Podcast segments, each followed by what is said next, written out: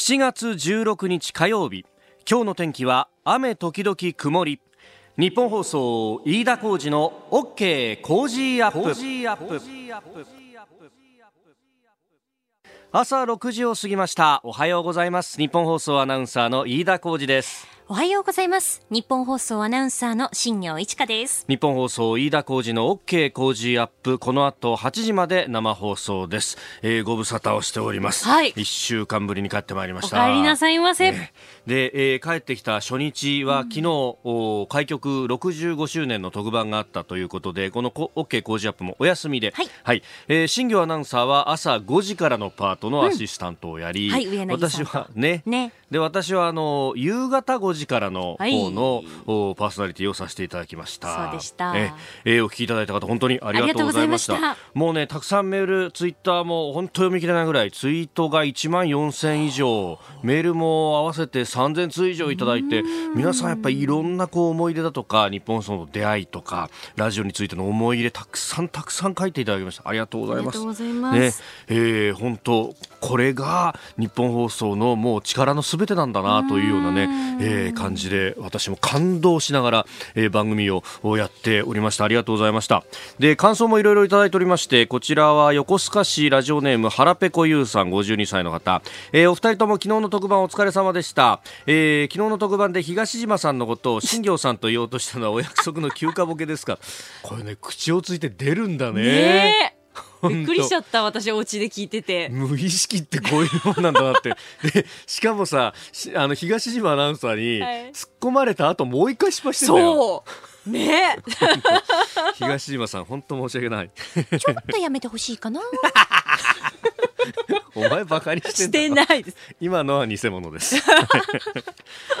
えー飯田さんが留守の間は新行さんがしっかりとこなしていたんでねぎらってあげてください。またお二人の掛け合い楽しみにしてます。といただきました。ありがとうごございます。本当に新行アナウンサーにはありがとうございました。いえいえとんでもないですいやね。いや本当にあの勉強になった一週間でした。おかげさまで。ありがとうございました。ね、昨日も、うん。いやーでも5時台はさ、はい。もう日本放送ヒストリーって言って、まあ朝からずっと振り返っていくんだけど、うん。まあ開局のね、1954年から、だから、そう、新業にとってはさ、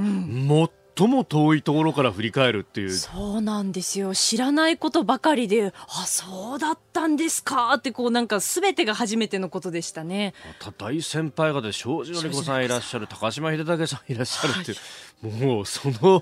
緊張たるやとそう思ってですね。結構緊張しましたね。でも飯田さんもねあの夜帯のね皆さんとご一緒してて三四郎のお二人 Creepy Nuts のお二人、えー佐久間宣行さん、はい。はい。ねえ、もう 大丈夫かって私と上柳さんって話してて朝の番組でねそうだよね。だってうん上柳さんはまずそう言ってて、はいで、その後垣花さんも、うん増山さんも、ええ松本さんも、みんな、なんで飯田と Creepy Nuts なんだよ、つってね。そうなんですよ。まあ、上柳さんと話してたのは DJ 松永さんにこう頭スクラッチされるんじゃないかとか。それさ、ツイッターでも来てたよ。来てました？スクラッチされてしまえみたいな。なんてこと言うんだと思いながらさ。と思ったら飯田さんがこうついていっていて Creepy Nuts の二人になんとなくね。なんかちょっと面白かったですよ。いやーでもあの二人やっぱ面白いなというか、頭切れるなと思ってすごい冷静にオードリーの「オールナイト」とか分析してるじゃないですか、はい。そういうの聞くのってなんか傍から見てすげえ楽しいなとラジオ全体の分析をされていた佐久間宣行さんもそうだし、ええ。三四郎のお二人のこの4年間の季節の後の「オはい。ールナイト」一部とかね。で 日本放送についての愛想みたいな。ええええええ。面白いなっていうね。本当あのいい体験をさせていただきました。えであのラジコタイムフリーで、えーまだ1週間聞けますしまあさすがに16時間50分の生放送だったんで全部聞けねえよっていうのはツイッターでもいっぱいいただいていてそうなんです。ラジコタイムフリーで。でいろんな人がいろんなシェアの仕方をしていてこっから聞くと面白いよみたいなのもやってますんでそんなのも参考にしつつですね、えーぜひ、えーまた聞いて聞き返していただければと思います、はい。あの新人アナウンサーのデビューもありましたのでそこもぜひお聞きいただければと思いますさあ最新ニュースピックアップいたします。スタジオにスポーツ新聞入ってきておりますが一般紙は朝刊各紙今朝はお休みとなってております。新聞休刊日ということですね。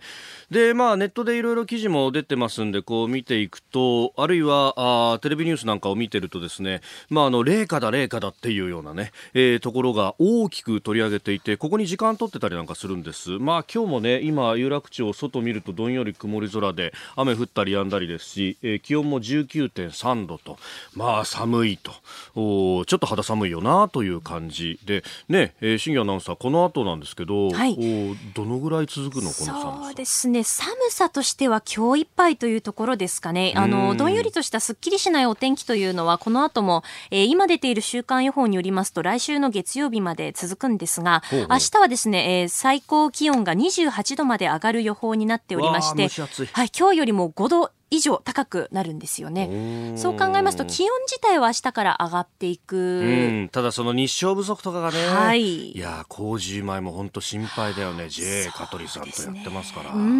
ね、でまああのことほどさようにですねこうやってあのまあ、えー、いわゆる社会面のようなこう天候のネタだとかっていうのが非常に増えるんですけれどもこれがなぜかっていうとそのおまあいわゆる選挙期間中であるからということがよく言われます。で選挙期間中であるということと、で、あの、まことしやかに言われるのがですね、これ公職選挙法とかがあるから放送を言えなくなっちゃうんだよとかいうふうにね、えー、言われるんですが、えー、実はそうじゃないっていうのがですね、これはあの、私個人の感想ではなく、え、BPO というですね、えー、放送倫理番組向上機構というところが、えー、放送倫理検証委員会というのを立ち上げておりまして、ここがですね、えー、2017年の2月7日に放送倫理検証委員会決定第25号という答申を出しています、えー、題して2016年の選挙をめぐるテレビ放送についての意見と。結論から申し上げれば放送局には選挙に関する報道と評論の自由があってさらにこの選挙に関する報道と評論に求められるのは量的公平ではないというふうに書いてあるんですよ。これね、公職選挙法をよく見ると、そこに放送について書いてあるのは、政見放送はこうやるべきです、こうしましょうねとか、あるいは虚偽の放送しちゃいけませんとか、さあ嘘言っちゃいけませんよね。ええそういうことが書いてある。それから選挙活動を放送でやってはいけません。選挙活動って何かっていうと、この人はいいから投票しましょうとか、この人はダメだから投票しちゃいけませんとか、そういう具体的なことを言うことが選挙活動であって、それ以外のですね、例えばこういう論点があって、ここに関してはこの党はこう言ってる、この党はこう言ってるっていうのを、取り上げるってことはむしろ論点を明らかにして、えー、投票行動に資するものであるからむしろやるべきだっていうふうに書いてあるんですよ。で、そのやるときにあたって、よく言われるのが、公平中立にやらなきゃなんないから、各党全部同じ分数でやらなきゃいけませんみたいなことがね、どんなに小さな政党であっても発言の機会を1回は与えて、しかもそれは全部1人2分で、えー、収めなきゃいけないみたいなことが言われるんですが、この BPO の報告書にはそこにも踏み込んでですね、量的均衡では、量的公平ではないというふうに言ってるんですよ。何かっていうと、論点を明らかにするときに、えー、切り口をこういろいろ変えてですよ。でその時にやっぱり、えー、大きな政党ほどそれは発言権も強いし政策を実現する可能性が高いんだからこの党はこう言ってるなぜならこうなんだからだっていうのを詳しく説明するのはそこで、えー、時間に不公平が生じてもそれは問題がないと。致し方ないことなんだということを書いてあるんですよ。天下の BPO がですよ。でじゃあなんでそれが、えー、放送そのものとこう乖離が生まれちゃうのかっていうとむしろそれは自主規制の部分であってだって法律には何の縛りもないんですから。確かに放送法の4条には公平中立にやりましょうねっていうのは書いてあるんですがこれは努力規定であって別に罰則があるもんでも何でもないわけですよ。で、えー、放送局としてはなんでじゃあこんなことが起こるかっていうとさは去りながらですよ。じゃあ、あのー、一つの政党にかなりフォーカスしてみたいなことが、えー、やるとあんまりそれが過ぎるとものすごい数のクレームが来るわけですよ。ものすごい数のクレームが来てしまうとそれはそれでやりづらくなるからあじゃあ触らぬ神にたたりなしだなって。だから選挙前には放送において政治の話ができなくなるというか現場によっては政治家の名前が出るだけでヒー政治家の名前が出たぞみたいなことになってしまうんですけれども実はそれは過剰な自主規制が働いている部分もあると、まあ、ネットの進化などもあってですねいろんなところからいろんなクレームが来るようになっているという社会の繁栄でもあるんですが果たしてこれが政治をこう前に進めるにあたっていいことなのかどうなのか。っていう。まあそこの議論っていうのは選挙期間中にできるのかなという感じもあるんですが今後の議論としてですねこれも論点の一つとして提起していきたいと思います。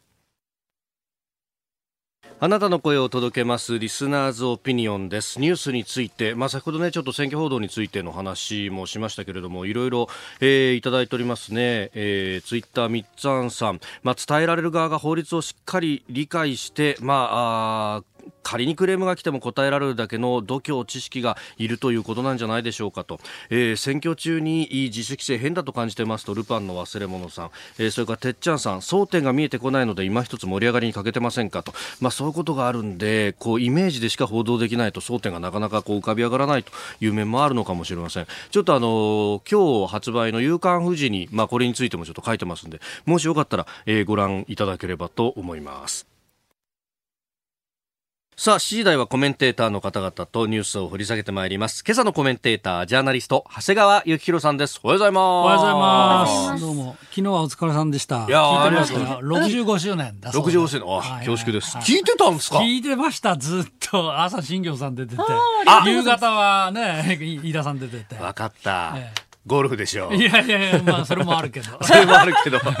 って朝5時台から新業アナウンサー担当しましたからね。そこを聞いてらっしゃった。そうそう。さすがですね。なんかフォークルセダーズなってなかった？ああ、そうです。だよね。はい。そうそうそう。帰ってきて酔っ払い。ねえ、が放送できなくなってみたいな話ね。日本その会議室に缶詰になって歌詞書いたみたいな。必ずね、歴史を紐解く。ユーミンも出てたな。よく聞いてますね。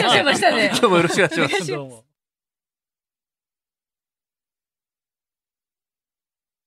7月16日火曜日時刻は朝7時を過ぎました。改めましておはようございます。日本放送アナウンサーの飯田浩二です。おはようございます。日本放送アナウンサーの新業一華です。あなたと一緒にニュースを考える飯田浩二の OK 工事アップ。7時台はコメンテーターの方々とニュースを掘り下げてまいります。今朝のコメンテータージャーナリスト長谷川幸宏さんです。長谷川さんおはようございます。おはようございます。長谷川さんには番組エンディングまでお付き合いいただきます、はい、では最初のニュースこちらです日本郵便がかんぽ全契約者2600万人に契約内容を確認へ。かんぽ生命で保険料が二重払いになるなど不適切な販売が相次いだことを受けかんぽ生命と保険販売を担う日本郵便が契約内容が希望に合っていたかどうかなどをすべての顧客に確認することが分かりました。かんぽ生命の顧客およそ2648万人です。えー、メールやツイッターでもねやっぱこれについて非常に心配されている方もいらっしゃいますね、うん、ラジオ堀さんツイッターですが、えー、この不適切な販売問題あまりに件数が多いんで驚きです、うん、一部かもしれませんがノウハウの共有などを組織的にやっていたとしか思えません。返金や契約内容を戻すだけでいいんでしょうかと、うん、えー、いただきました、まあ、これはいずれこうならざるを得ないなと私は思ってました。というのはだって、分かってるだけで9万件って言うんだけど、はい、それは官報声明が調べたら9万件っていうことなんで、うん、本当かってもっとあるんじゃないのっていうふうに誰だって思いますよね。うん、なので、まあ、全部、まあ、っていうかあの2648万に全部調べるっていうことだけど、はい、これはね多分ね、うん、あの顧客から相当来てたんだと思いますよ、問い合わせがすでに。だからどっちにしろこれやらざるを得ないと。だだってこのままの状態だとね、はい、例えば1か月経ったらまた増えました、まあ、その1か月でまた増えましたっていうふうに、だらだらだらだらずっと出てくるんじゃないのかしら、このままの状態だったら。だからそれだったら、まあ、とにかく全部やりますと言って、はい、そしたら終わった段階、あるいはまあ途中で、あるいは発表されるかもしれないけれども、自分たちのイニシアティブでこれだけ分かりましたって話で、まあ、けりがつけられると、まあ、そういう判断じゃないですよ。しょうか。うん、まああの9万件ね、えー、分かってるだけでも出てきてるということで、えー、いろいろどういったことをやっていたかというと、まあ、え。えー、まあ、古い契約があって、で、新しい契約に乗り換えさせたと。うん、で、ところが、古い契約が切れる期限と新しい契約が始まるこう期日っていうのが、まあ、被るように、えー、設定して6か月以上二重払いをしていたとか、あとは逆に間無保険の部分ができちゃっていたとか、まあ、いろんなケースが出ているようですね。要するにまあ3か月以上期間空けないと、はい、要するに新規契約っていうのを見なされないで、え営業員の成績はまあ半分の評価と。はいあるいは6か月以内で解約されちゃうと、うん、これまただめと、はい、まあ、だからその最初にこの営業に対するインセンティブの設計の仕方が、うん、まあ、間違ってた。あとしか思えないですね、えー、まあ、こういうふうにすれば当然あのなんとかごまかしてとかあるいは顧客に説明させないで、はいえー、無保険状態を長引かせれば、うん、たとえ3か月にプラス1日だって長引かせれば新しい契約ということならば、はい、だったらじゃあ1日だけ説明するのを遅らせようかとかっていうふうに考えますよね。うん、まあ、その辺というのが、うん、まあ、かつてね、うん、その例えば色新しい契約にどんどん乗り換えさせて手数料稼ぐとか、そういうのって、その、証券業界とかで相当批判を受けたじゃないですか。えそうね。そこが、あの、まあ、官報の場合は、これまで郵便、はい局、まあ、国営だったわけですよ。えー、なので、まあ、そういう民間のスキャンダルっていうことに、まあ、無縁だったので、まああまあ、今度、実はあのいずれ郵政民営化をあの本当にやれば、はい、あ国国が持ってる株も売り出すっていう形になって、まあ、要するに遅れてきた民営化、はい、で、えー、遅れてきた不祥事。えー、っていうような感じですね。だから当然その、これはもう全く経営陣の問題で、はい、経営陣とすれば、まあ、こういうそういうかつての不祥事を教訓にすれば、ええ、こういう設計するとこういうふうになるっていうぐらいなことは、これは分からなきゃいけないですよね。だから、経営陣どうされるんだろうと。当然これ経営責任問われますよ。えー、ましてや、はい、あの最初の問題が出てきたときには、これはないと、はい、要するに何もとにかく都合の悪いところはないんだっていうふうに、うん、不適切な販売ではないと言ってたわけでしょ。う、はい、顧客の同意を得ているというふうに説明してました。あそうそうそう。そうでしたね、はい、だから、それがよくよく調べてみたら、まあ、こういうことだったんだっていうことだけでも、それだけ取ってみても、はい、最初の説明が不適切だった。となれば、これは当然経営責任追及されるべきだと思いますね。うん。おはようニュースネットワーク。東京有楽町日本放送をキーステーションに全国のラジオ局21局を結んでお届けいたします。時刻は7時11分を過ぎました。おはようございます。日本放送アナウンサーの飯田浩二です。今朝のコメンテーターはジャーナリストの長谷川幸宏さん。取り上げるニュースはこちらです韓国のムン・ジェイン大統領が輸出規制強化は日本経済により大きな被害と述べる。韓国のムン・ジェイン大統領は15日首席秘書官補佐官会議の中で日本政府による半導体材料の輸出管理強化措置について我が国の企業は輸出輸入先の多国化や国産化に進む。結局日本経済により大きな被害が及ぶと警告しました。えーまあ、韓国、ムン・ジェイン大統領3度目のこの言及とだんだんと表現が強くなってきているというようなことも言われております、うん。まあ、しかしね、これはね、もう聞いたときね、えー、もうほとんど笑っちゃったな、私。笑っちゃった。笑っちゃった。まあ、なんというか、ああ言えばこう言うっていうか、うんはい、いやいや、日本経済の方がより大きな被害だなんて、なんだかね、言い分がね、この頃子供じみてきたよね、うん、韓国。いや、この前もあって、あの、はい、ほら、えっと、そもそも違反してる？違反して中東や、あいろんな、はいはい、いろんなところに流れてるという数字を発表して、これ確かフジテレビさんが特ダネで書き、産経さんもそれに後で書いて、うん、確か150件近く不適正な例があったと思うけど、はい、それについてどうなんだって言ったら、いやいや、われわれの透明性がね、はい、えー、これで証明される。もうあの、あの時も、ほーと、ああ言えばこういうのかと思ったけど、論点そこじゃないよっていうね。そうそうそう。それがね、今度は大統領が、はい、いや、輸出規制来てこう、日本が大きな被害もうすごいなというのが、まあ私の印象ですね、まず。まあこれ、韓国のね、まあ主張として、そもそもその、まあ輸出規制強化というか、政治的な報復だみたいな話になっているんですが、で、それに乗っかって政治的な報復はやめた方がいいみたいなことを言う、日本のメディアもありますが。ありました。はい。ええ、ありましたけどね、まあいや、それから政治的な報復やめた方がいい、それから自由競争に対するなんとかだ。ああ、はい。自由貿易ね、そう自由貿易に対する侵害だと、はい。ねまあ、朝日新聞はじめその手のことを指摘してたけど、はい、ただこれそもそも金融措置じゃないでしょ、うんっていう、ええいやいやこれ、大臣も言ってるけど、私も最初の発表を見てから、い、や、これ、金融措置でもなんでもないと、うん、つまり手続きの変更に過ぎないと、はい。まあ、先ほど申し上げたように、不適切な例があったから、ええ、丸ごと全部包括認可するんじゃなくて、うん、え一つ一つ個別に調べていきましょうかということで、はい、それだけのことですよ。えで要するに金融しますなんてことは一言も言っていず、うん、世耕大臣は、いやいや、調べた結果は、あのむしろあの前向きに認可するっていうことだってあり得るっていうようなニュアンスの、はい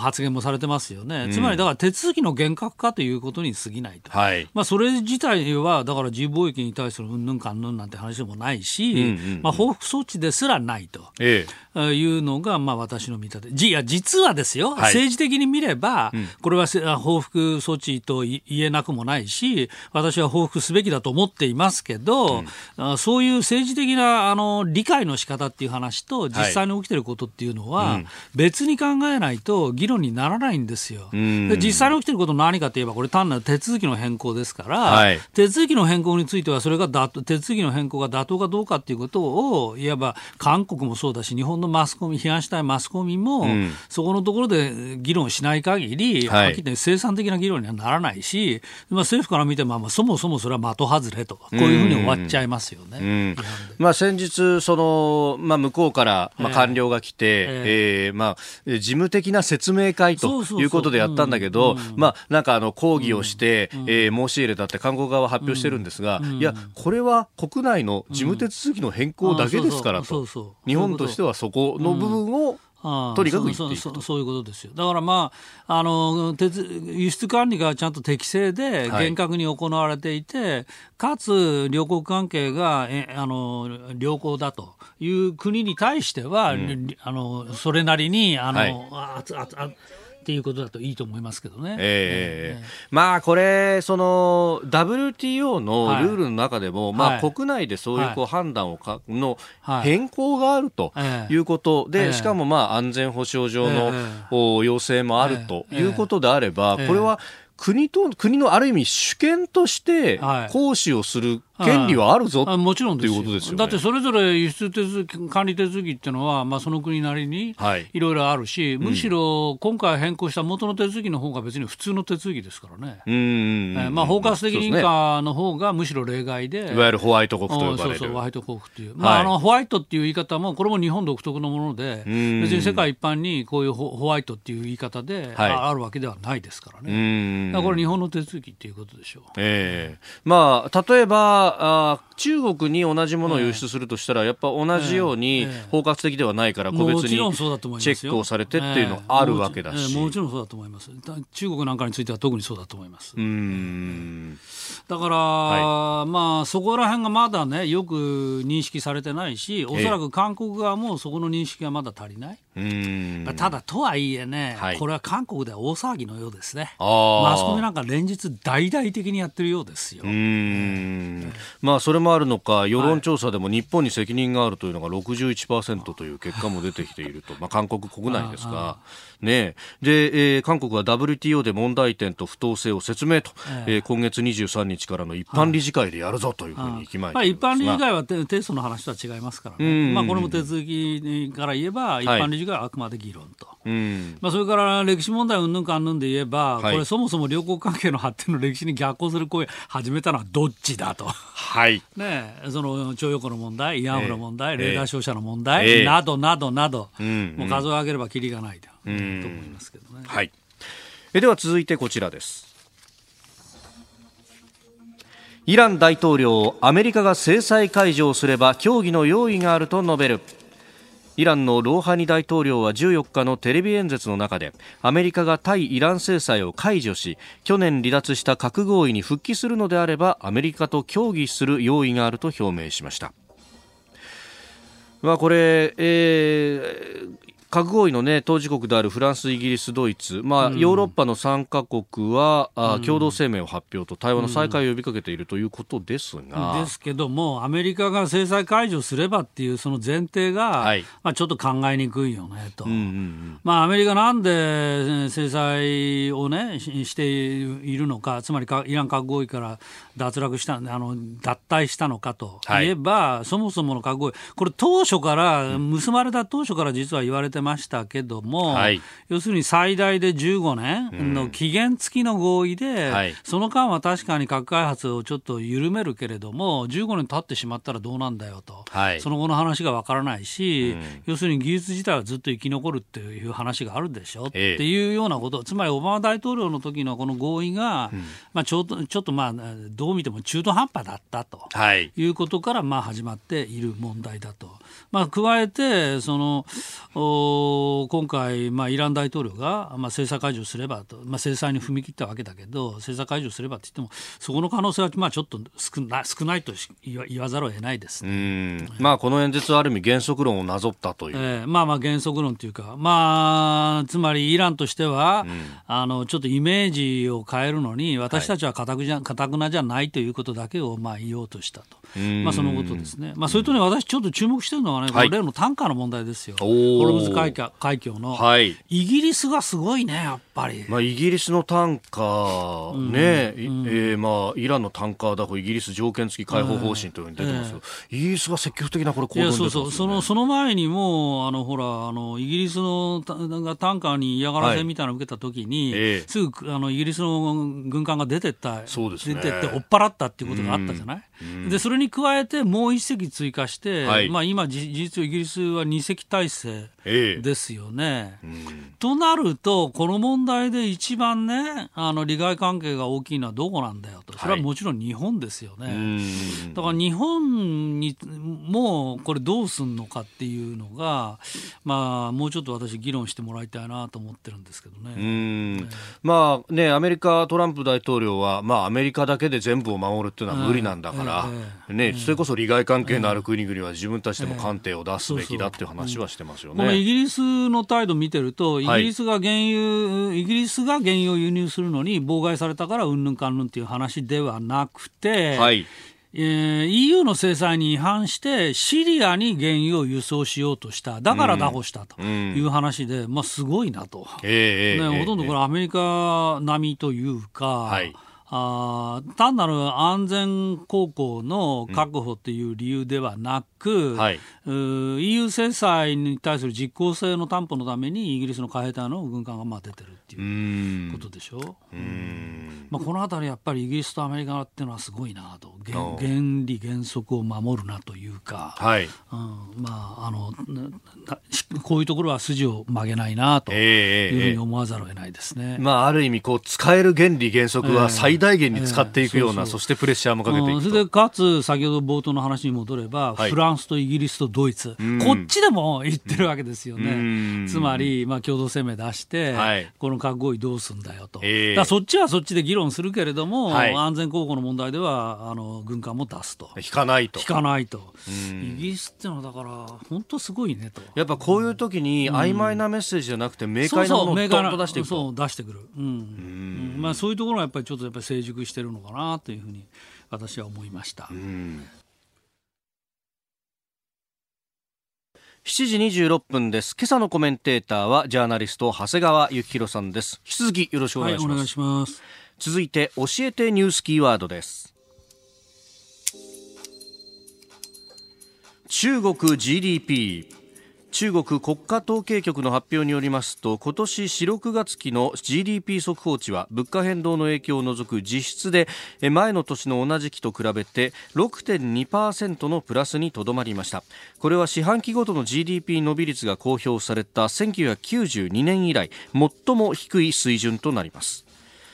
えー、今年の1、3月期よりも0.2ポイントの低下。昔は歩八とか言ってましたけどね、8%に保つみたいな。ああ、そう、保つで歩八ね。歩八とかね。なるほど。な言われてましたけど、もうもはやっていう感じですよね。まあでも、この番組お聞きの方は皆さん、あの、分かってらっしゃるんじゃないかと思いますけど、えええ、中国 GDP でやっぱり信用できないよねという話がまず一つで、数字として、えー、6%って言ったって本当かと、うん、で今回、消費どうかなと思うとあの、社会消費品小売総額っていうのが、はい、8.4%増なんだって。えー、えー、えー、と。はい、思ってしまうのは、一つは自動車ですよね。はい1月の自動車販売台数12%減ですよ、うん、それからもう一つ映画興行収入っていうのは、はい、あの収入が3%減で観客数10%減、うん、それより何よりね私が、はい、えあの見てるのは 1, 1から5月の輸入、はい、これがね26%減なんですよ。輸入とがこれだけ減ってるのに、小売がこんな伸びているつまり自動車も減ってるのに、はい、この伸びてる。っていうのがちょっとおかしいよねと、うん、思っていて、数字の整合性が取れない。と取れない。だから6%成長なんて、うん、とても眉唾としか私には思えませんね。まあ、輸入の実質を見たら、むしろゼロないしマイナスだっておかしくないと。えー、これね、輸入のその減ってるので、はい、まあ、特にアメリカからの輸入が減っていると。はい、で、それはその、おまあ、対中制裁を、はいあアメリカの対中制裁を受けて、はい。はい、中国国内で内製化が進んでるんだっていうようなことをそんな簡単に進むわけないでしょ、内製化そういうなんか専門家の人がいるんですよね。えー 確かに産業ってそう簡単に変わるかっていうと。そりゃそうですよ。どんなにが早く頑張ったって1年や2年はかかるんで、うん、あの、そんなに中国が制裁したものがすぐ直ちに内製化できるなんてそんなありえないと。ええー、まあ思いますね。うん、えー、まあそうするとやっぱり輸入の原則って、まあ日本なんかもそうなんですけど、これ内需がしぼんでると、まあ、個人消費が伸びてるみたいなことが言われてるんですけど、ね、完全にそうです。輸入っていうのはあの設備投資と個人消費と、ほとんど連動するようなところがあって、うん、だって要するに消費で何か新しいものが欲しいという時には、はい、外国製品とりわけ中国のような国だと、えーあの輸入し輸入品が欲しいと、まあ、自分たちで作れるものに限界があるわけですからね。そうそう。それから設備投資も同じことで、えー、新しい設備投資しようかと思えば優秀な工作機械を輸入しようかとかいう話になるんだけども、このそれが伸びてないということはすなわち設備投資も伸びているわけがないと、設備投資がプラスで輸入がマイナスっていうのはちょっと考えにくいですよね。確かにその一方の相手方で例えば日本のその工作機械メーカーなんていうのは中国大顧客でもあると、そうそう今大行きとですからね。ものすごい勢いで減ってますよ今。ああの工作機械もそうだし、はい、それからブルドーザーとかキャタピラーとかその手のもの、はい、あの北陸に小松って会社ありますけど、えー、小松なんで対中輸出ものすごい減ってますから、ね、ブルドーザーとかそういうの、えー、そういうやつです、えー、だからそれを考えると、はい、6.2%のプラス成長、うん、でわずか0.2ポイントの低下、うん、そんなもので済むわけがないよねと、まあ、だからといっていきなりマイナスなんてしたらそれは習近平体制が危うくなっちゃうんで、はいまあ、それはできないと、えーえー、まあ、でもそうは言っても92年以来、えー、つまり公表以来一番低い水準だと、うん、まあこれだけが正しいかなと。ああ、なるほど。数字はさておき。数字はさておき。数字はさておき、表現の部分。伸び、GDP 公表以来最低。っていうのはまあ正しいかと。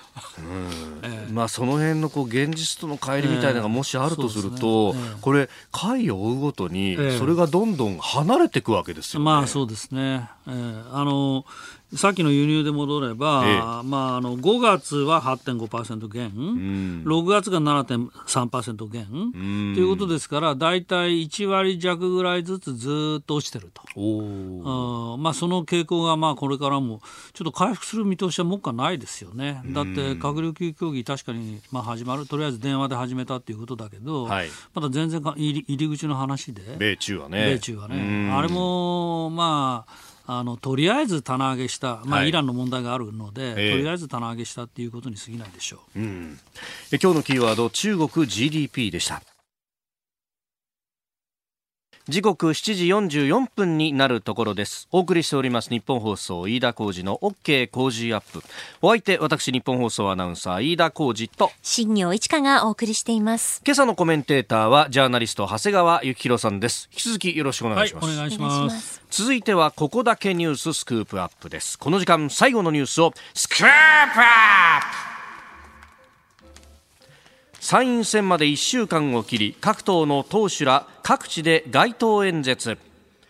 21日今週の日曜日の参議院選挙投票日まであと1週間を切りまして3連休最終日の昨日も各党党首らは街頭で演説を行い政策などを訴え支持を呼びかけました。まあ、あの選挙投票日前最後の、まあ、ラストサンデーなんてね、ね。言い方もしたりしますが、えー、まあ、3連休だったんでね、えー、人の出るところに、えー、各党党首は行ったようであります、えー、それで、まあ今日は休館日ですけど、はい、昨日皆さんあの参院選の情勢が各紙一斉に載ってますけど、世論調査、ね、まあ、総じて見ると、うん、まあ、読売新聞与党改選過半数の勢い、はい、それから日本経済新聞改憲勢力3分の2迫る、はい、ということで、まああの与党がまあ検討してるなと、まあ、私的には予想外に検討してるなと。予想外。うんというふうに思いました。っていうのはやっぱり増税の問題、えー、これは明らかに、まあ、与党有利な材料とは言えないんじゃないかと思っていて、でまあ、この消費税問題響いて、まあ、結構厳しい戦いになることも十分考えられるなと、まあ、思ってたんですけど、はい、まあ蓋を開けてみると、まだ開けてませんが、うん、中身の予想では、情勢を見ると情勢を見ると、自民、公明の与党が、うん、あまあ検討していると、はい。まあ、こういう結果ですね、まあ昨日の紙面に載っているということで、まあ、大体この投票日まで1週間ちょい前と、はい、中間情勢ということなので、まあ、これから先もね、あると思いますまあ、でこういう報道を受けて、逆にね、あの変わるっていうことも、まあ、よくね、まあね、あの、方眼ビーキとか、あるいはバンドワゴン効果といって勝ち馬に乗るとか、えー、それもあるし、その逆もあるということですね。うん、例えば共同通信の世論調査でも、えー、自民党の支持が前回調査よりちょっと増えてる、えーまあ、今回31、それに対して立憲民主党、野党第一党は7.2%ということですから、うん、あまあ、ここでもやっぱり検討してるなと思います。ただ問題は、はい、その争点のところで、えー、まあ、これ、もちろん消費税のところ、皆さん気になってるだろうとは思うんですけど、うん、まあ、あとは、えー、憲法改正、はい、それから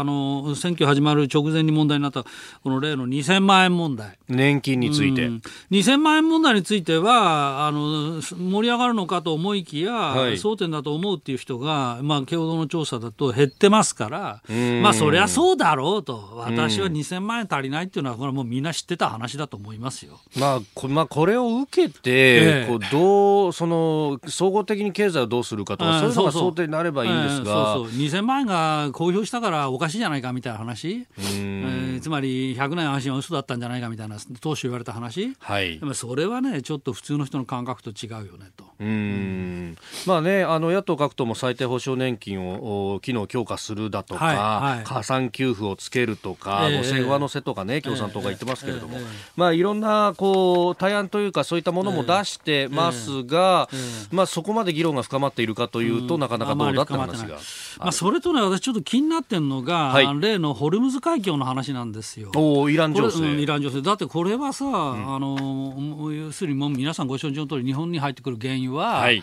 8割以上がホルムズ海峡を通っていて、うん、それが今、まあ、この間襲撃を受けた、はい、犯人不明だけど。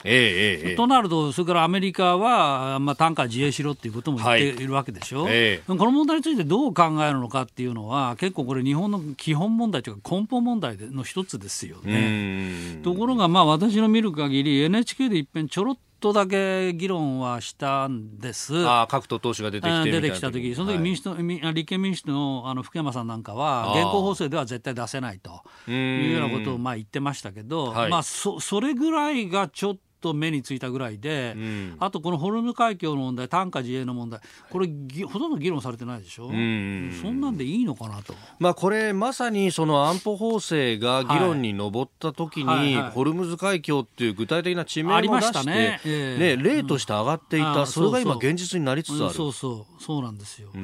で、これがじゃあ、あの一時の話でもう終わっちゃうのかって言ったら、そんなことはおそらくないでしょ？この間のダーフォース議長はは、まあ、2週間以内に考えるって言ってるし、はい、そもそも大統領自身が、あの単価自衛日本、中国は考えるべきだと、はい、いうことも言っている、えー、だからそうすると、この問題っていうのは、どっちにしろ近い将来、はい、すぐ問題になる話ですよね。で安保法制2015年あれだけあの大騒ぎした問題だったわけだから、はい、当然与野党ともそれぞれの根本的な立場を、はいあのまあ表明して日本をどういうふうに考えるのかっていう議論があってしかるべきだと思うんだけど、まあお互いなんとなく今腫れ物に触るみたいな感じですね。えー、それは一つは、はい、まあ野党側は、ええ。あの安保法制であれだけ反対したんで、はい、とにかく自衛隊出動っていうのはまあ反対これは簡単に旗は旗は下ろせない、それから一方、自民党、公明党の方も選挙戦でこの問題、どういうふうに考えるのかっていうことについて、はいまあ、あの不用意な発言すると、ええ、後でつじつまが合わなくなるっていう事態を心配してるんじゃないですか。つまり政権というのはこういう起用問題については、はい、あのなんていうの説明の仕方をものすごく緻密に考えて、説明するわけですよ、これまでの過去の言動なども全部調べ上げて、えー、国会答弁だとか、えー、そういったものも。えー、それを、その作業が今、参院選だから、はい、ちゃんとできてない。うんそんな段階で、ちょっと思いつきみたいにして喋っちゃうと、はい、後で、この間の前の発言と違うじゃないかみたいなことが。整合性が問われるそうそうそう。いや、野党の言い方ってのはそこですからね。はい、一番痛い、与党にとっても痛いのは、えー、整合性が取れないということが一番痛いわけなんで、はい、だそれがあるから、まあちょっと発言はしたくないと。まあその思いが両方ともあって、えー、つまり盛り上がらない。でも普通の国民の皆さんからしたら、まあ、増税問題、はいそれからまああの消費,、まあ、消費税の問題と、このホルムズ会議の問題っていうのは、うん、これ2大テーマなんじゃないかと思うんですけどね。これ結局その回り回ってというか考えを突き詰めていくと、えその安保法制の時にも議論がありましたけど、え原法のね憲法9条とかのもとでどこまでやれるかっていうガラス細工みたいなものをやると、で結局そうなるとちょっとでもその発言がぶれると現地を取られてしまうからっていう与党野党ともに。そうそうそうそう。そうなっちゃうわけですよね。これが果たして健全な議論かってところですよね。うん、健全な議論。だ普通の有権者の感覚と、うん、その辺の政治家のおっかなびっくりのところが、ちょっとずれるんだよね。で、結局、その中東で何か起こった時にって、それこそオイルショックの時を思思い返すように、少し動くぞみたいなことが起こっただけで、あれだけ物価が触れたりとかすることを考えると、生存権のね、憲法の規定をの部分で、最低限の生存を保障するっていうところにもはや議論しないことが抵触しちゃうんじゃないかとか、まあこれちょっとね、妄想が激しいかもしれませんが。いやいやいや私はね、マスコミの側は、むしろ政治家がそうやっておっかなびっくりだから、そうじゃなくて、もうガンガン議論しちゃうと。いうふうにあるべきだと思うんですよね。マスコミも政府と一緒でおっかなびっくりだったら、まあどうしようもない。まあ、ホルズ海峡の問題なんて私これほど重大な問題はないんで、はい、私はアメリカが出てくれって言うなら、えー、それは基本的にはノーとは言えないと、まあ、出方はいろいろあると思いますよ、そう。やり方は。その艦艇を派遣するのか、あるいは後方支援的なことをやるのか、まあ、それは法制との関係で、はい、いろんなバリエーションがあり得るとは思います、そもそも法律だって、うん、どの法律で出すのか、はい、まあ、そこの議論だってあるし、だからいろいろバリエーションはあると思うけれども、えー、方向全全体としては、あのアメリカとあの肩を並べていくということしか、まあ、日本の安全保障は考えにくいなと思いますね。まあ、ある意味、あの安保法制の時に、いちいち特措法を作ってたらすぐに動けないでしょっていうのも一つの議論としてあったわけじゃないですか。今回まさにそれが試される時が来てる。うんうん、そうですね。あの今回またまたこれで特措法を作るっていう話もなんか出てるようだし、まあ、私なんかで、ね、もう素直に考えて、はい、要するに日本の単価が襲われるんだったらば、うん、あの自衛隊法の海上警備行動で十分なんじゃないのと、はい、それに対する反論っていうのがそれだったら日本の船しか守れませんよと言うんだけど、はい、日本の船しか守れないんで結構なんじゃないのと思うけどね。まずはまずは中国の船守る必要はないでしょう。はっきり言って。ええ。ー、この時間のスクープアップ、まあ、参院選まであと1週間というところさまざまな論点についても紹介いたしました。えーえ。ー